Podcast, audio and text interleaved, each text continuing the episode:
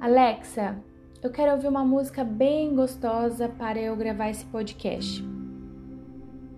Aqui está uma estação que talvez você goste chamada Nova MPB no Amazon Music. Hum. Mais alto, por favor. Alexa, mais alto. Que é que importa se a gente hum, nunca tinha ouvido essa música. Tá bom, Alexa, desliga, por favor. Alexa, desliga. Obrigada. Hum, que estranho. 2021, tô eu aqui sozinha no meu consultório falando com uma estranha com um computador. Pode isso, produção? Pois é. Estamos assim, ainda isolados, ainda sem muita conexão humana. A gente tem que se esforçar para estar bem conectados e juntos, até fisicamente. O podcast de hoje é para falar justamente sobre vícios miseráveis. E por que, que eu entrei com a Alexa aqui para a gente conversar sobre esse assunto?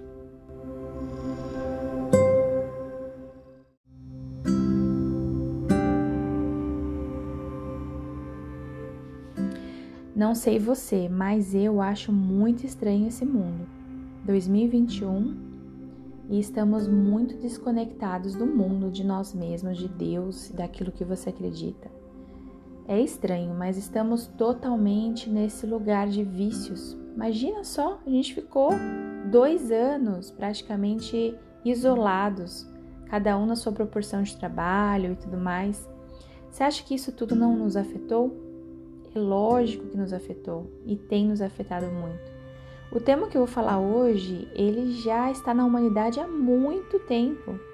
Só que o que eu quero trazer para você hoje é uma reflexão é, do que você está vivendo hoje, nesse momento, com esse contexto pandêmico ainda, nesse resquício, né? É... E aí eu fiquei pensando, nossa, como é que eu posso abordar esse assunto de uma forma mais científica, também trazendo algumas coisas para você pesquisar. Então eu queria que você parasse esse podcast agora e desse uma pausinha aí e fosse lá no YouTube, no meu canal. Você vai colocar assim: Vícios Miseráveis, Parque dos Ratos, tá bom? Que é do podcast. Você vai assistir, é cinco minutos apenas. E é um estudo maravilhoso do psicólogo Bruce. Só que é um pouquinho antigo, tá? 1977. A gente, acho que a gente não estava ainda muito nessa terra, não. Não sei você. Eu não estava ainda. E aí, é, depois de você assistir, você volta aqui para a gente continuar essa conversa.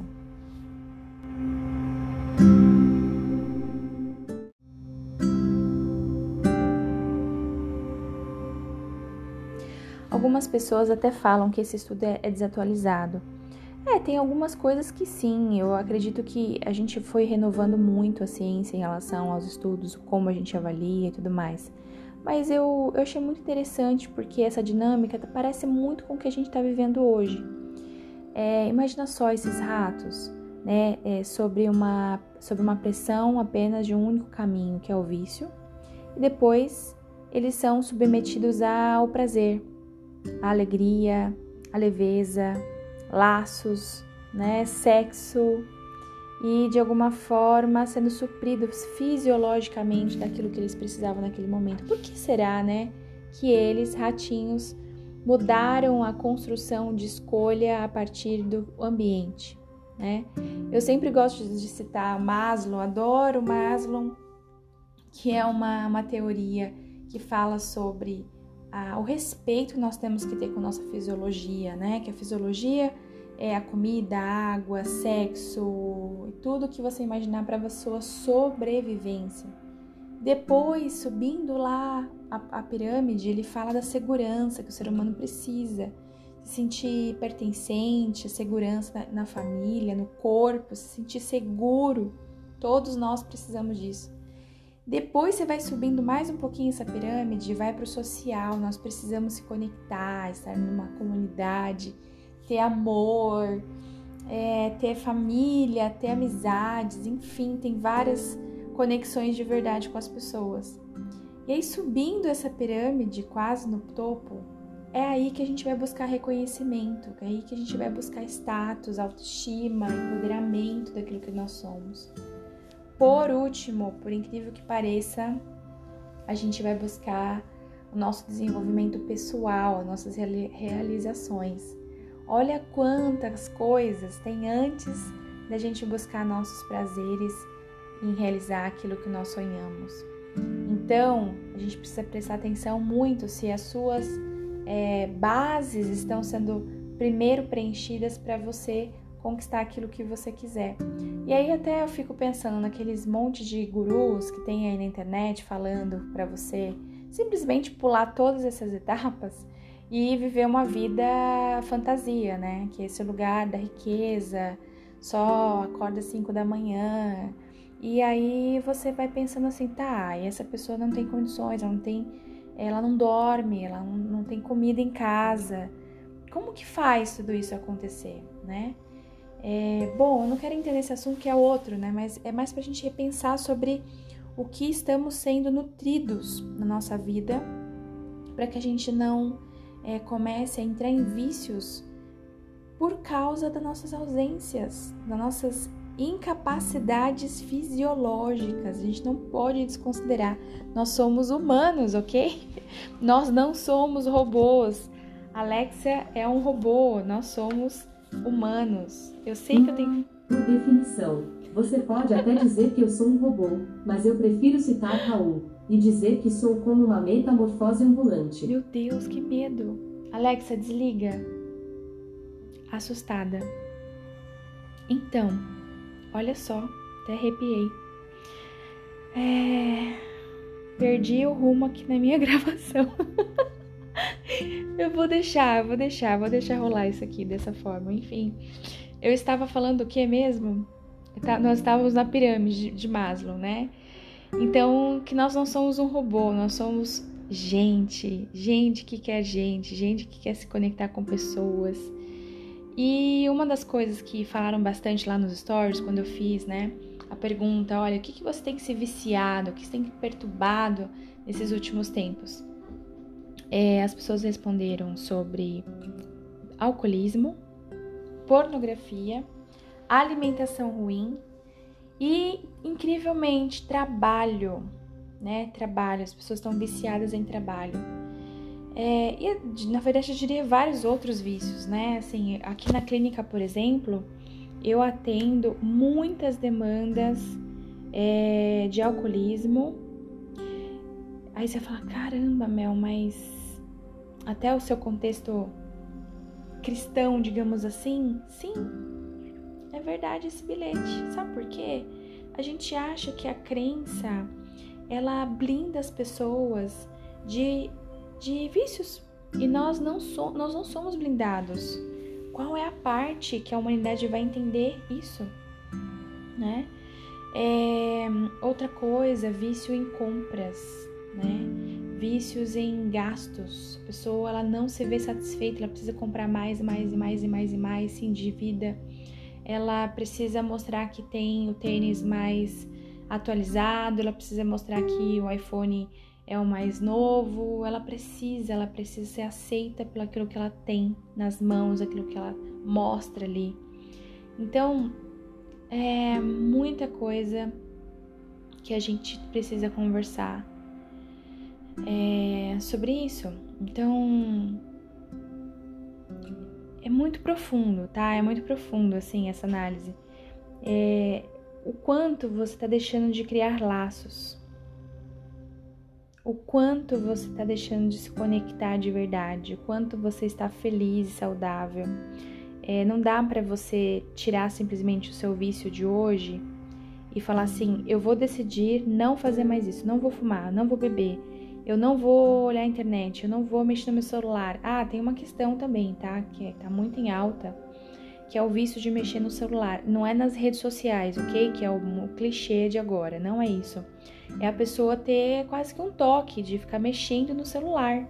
Só abre, toca, entendeu? A necessidade do, do corpo, já fisiológico. A pessoa não consegue ficar sem ele nas mãos. Se não tiver nas vistas da pessoa, a pessoa começa a ficar até perturbada, ela não consegue relaxar. E isso é muito sério. Isso tem um nome, tá? Isso é uma fobia. Chama nomofobia. É muito sério. Então, nós precisamos se sentir seguros se nosso celular estiver nas nossas mãos. Que forte isso. Bom, e voltando aqui, nós, o, o na verdade, o, o, vício, o que, que a gente quer com vício? Que, que ele está suprindo, na verdade? Ele está suprindo uma necessidade.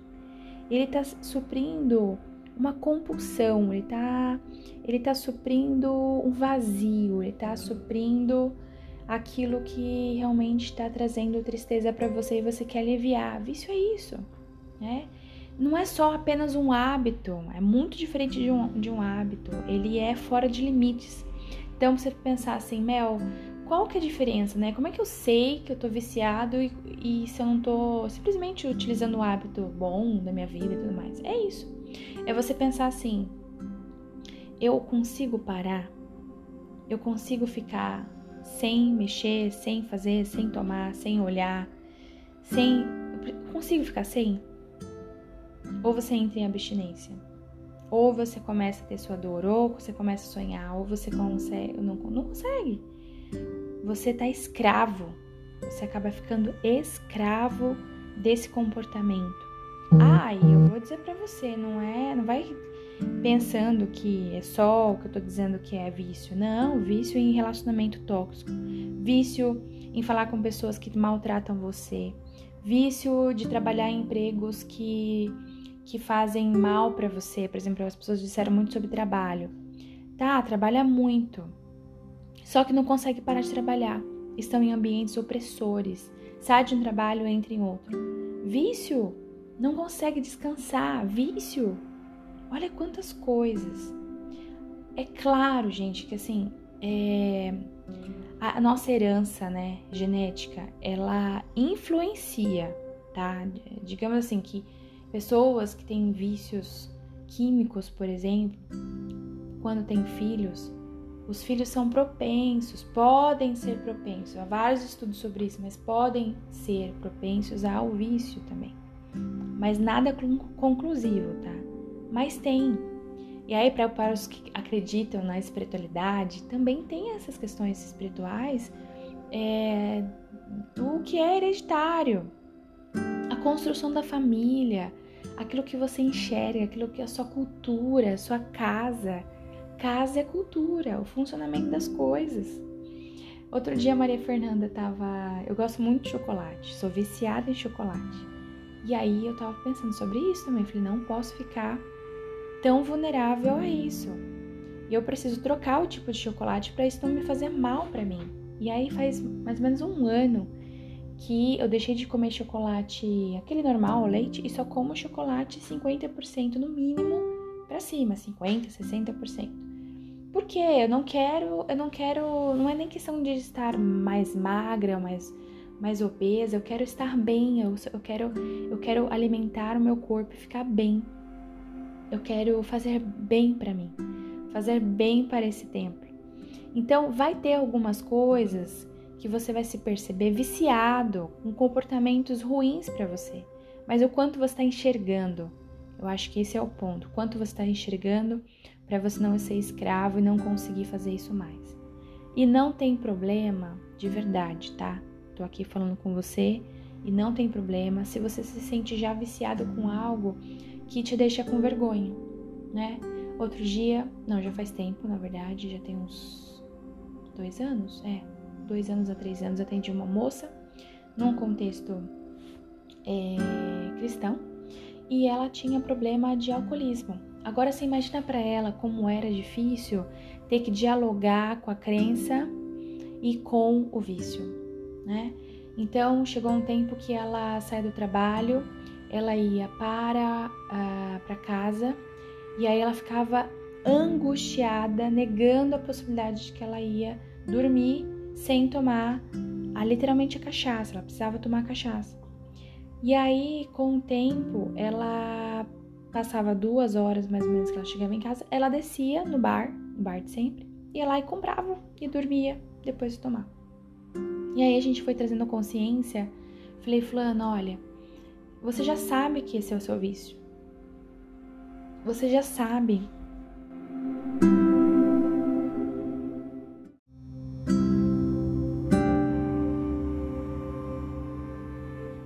Daí eu desafiei ela a um movimento diferente, que é o pensamento sobre o vício. É, ela ficava angustiada e depois acabava todas as noites bebendo. Então, assim, fazia anos que ela fazia esse mesmo movimento. Ou seja, na, a angústia quando ela chegava em casa não ajudava o processo dela. Então, eu fiz uma proposta para ela dela, assim que ela sair do trabalho, já passasse no bar e já comprava a cota do vício dela. falei, você vai lá, compra e administra essa compra. Ou então passa no mês. Quantos litros você toma no mês? Eu comecei a ajudá-la a pensar sobre o vício dela. E aí ela começou, não, que absurdo, como é que eu vou comprar antes o meu vício? Como é que eu vou comprar a bebida antes? Ela começou a ficar perturbada em relação a isso. Eu, eu assumir que ela estava, de fato, viciada e escrava aquele vício. E ela foi percebendo né, o quanto ela gastava, o quanto a dinâmica dela estava adoecida. Enfim, esse é um processo longo também que não dá para contar aqui. Mas é quando a gente, quando nós somos de alguma forma desafiados a enxergar o nosso vício, é de fato o processo de cura começa a acontecer. Enquanto a gente nega, ah, não, eu só vou acessar hoje a pornografia. É, tá, de repente você, você ouve você não acha que pornografia é vício, mas para alguns que estão ouvindo agora, ah, acredita que é vício. É, então, aí você, você vai minimizando os impactos disso. Ah, é só hoje. Ah, é só hoje, é só agora, só um pouquinho. E aí, quando você contabiliza o mês inteiro, quantos acessos, acessos você teve, ou o que você fez mal para você mesmo, você fez muito mal. E uma das coisas piores na face da terra é a solidão, porque as pessoas ficam isoladas dos seus vícios, com vergonha, com a sensação de incapacidade, porque sempre cai no mesmo lugar. A pessoa roda, roda, roda, roda, roda, roda e não consegue sair. Ela acha que ela vai conseguir, ela acha que ela é forte o suficiente para dizer não e não consegue. Então, que haja o entendimento, que haja luz agora na sua mente, que você está ouvindo esse podcast, para entender, você não precisa lutar com isso sozinho. Não dá, não dá. É, às vezes estão muitas camadas do seu vício é, como eu falei, lá da sua casa, hereditário, as suas experiências, os seus traumas. Então, quanto mais traumatizado você foi, ou isolado você foi ou está, você vai querer alívio. Simplesmente assim. E se você assistiu o vídeo do que eu indiquei no começo desse podcast, motivo, né, do vício, ele é pela falta de conexão humana ele é a falta de relacionamentos saudáveis. Na verdade, a nossa sociedade ela não está acostumada a suportar frustração. E aí, quando a gente chega em casa, nós estamos totalmente frustrados, ou no ministério, ou naquilo que você faz no seu trabalho, com seu casamento, com seus filhos. Você pode perceber agora qual tipo de frustração você tem. Pense agora, qual é a frustração que você tem hoje? Então, essa frustração ela pode levar a um vício. Ai, mas Mel, não sou viciada em nada disso. Tá bom? Que bom. Mas eu tenho uma notícia para dizer. Eu tenho uma notícia para dizer. O nosso cérebro, ele é intencionalmente formado por ciclos. Ele precisa de uma rotina, ele precisa de uma organização, ele tem uma ordem. Tanto é que quando você sai muito da sua ordem diária, você causa um caos no seu cérebro que ele gasta muita energia. Então, quanto menos você faz coisas diferentes, melhor para o seu organismo, porque ele vai é, dialogando com mais facilidade ali a sua rotina. Ou seja, o nosso cérebro está preparado para vícios, rotinas, para ordem. Então, o vício, de alguma forma, ele quando ele entra nesse looping que é o saudável, digamos assim, ele fica impregnado no nosso ser, é como se fosse já parte da nossa alma, parte da nossa carne, parte da nossa essência. Por isso que muitas pessoas acabam é, ficando com os vícios durante anos da vida, anos, 10, 15, 20 anos com o mesmo vício. Ai, é muito triste.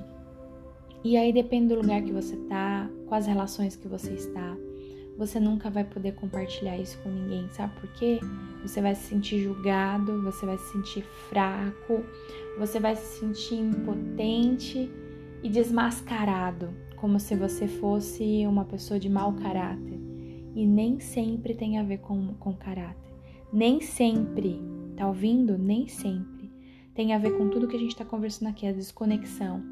Às vezes, realmente, o seu problema é, que eu poderia dizer assim, a sua desconexão humana está precisando apenas de afeto.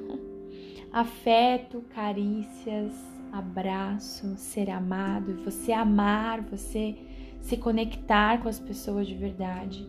Olha, eu sei o quanto é difícil. Já na minha vida passei por muitos momentos difíceis também de solidão, de isolamento, por eu não conseguir confiar nas pessoas, por eu não, não achar pessoas que eu pudesse compartilhar. Eu sei quanto é difícil, mas não desanima, não desista e procure alguém para você compartilhar o que você está vivendo hoje. Talvez, como eu falei da outra vez, né, é, no último podcast, procurar um conselheiro, um terapeuta, um pastor, aquilo que você entende que é alguém que possa te ajudar nesse momento, tá certo? E você não é robô, você não é desumano, você não é incompetente, você foi criado, na verdade, projetado para viver uma plenitude, para viver as delícias dessa vida, dessa terra. É possível, é possível ter laços saudáveis, é possível você se conectar com pessoas de verdade, é possível você sair desse isolamento, dessa solidão. É possível.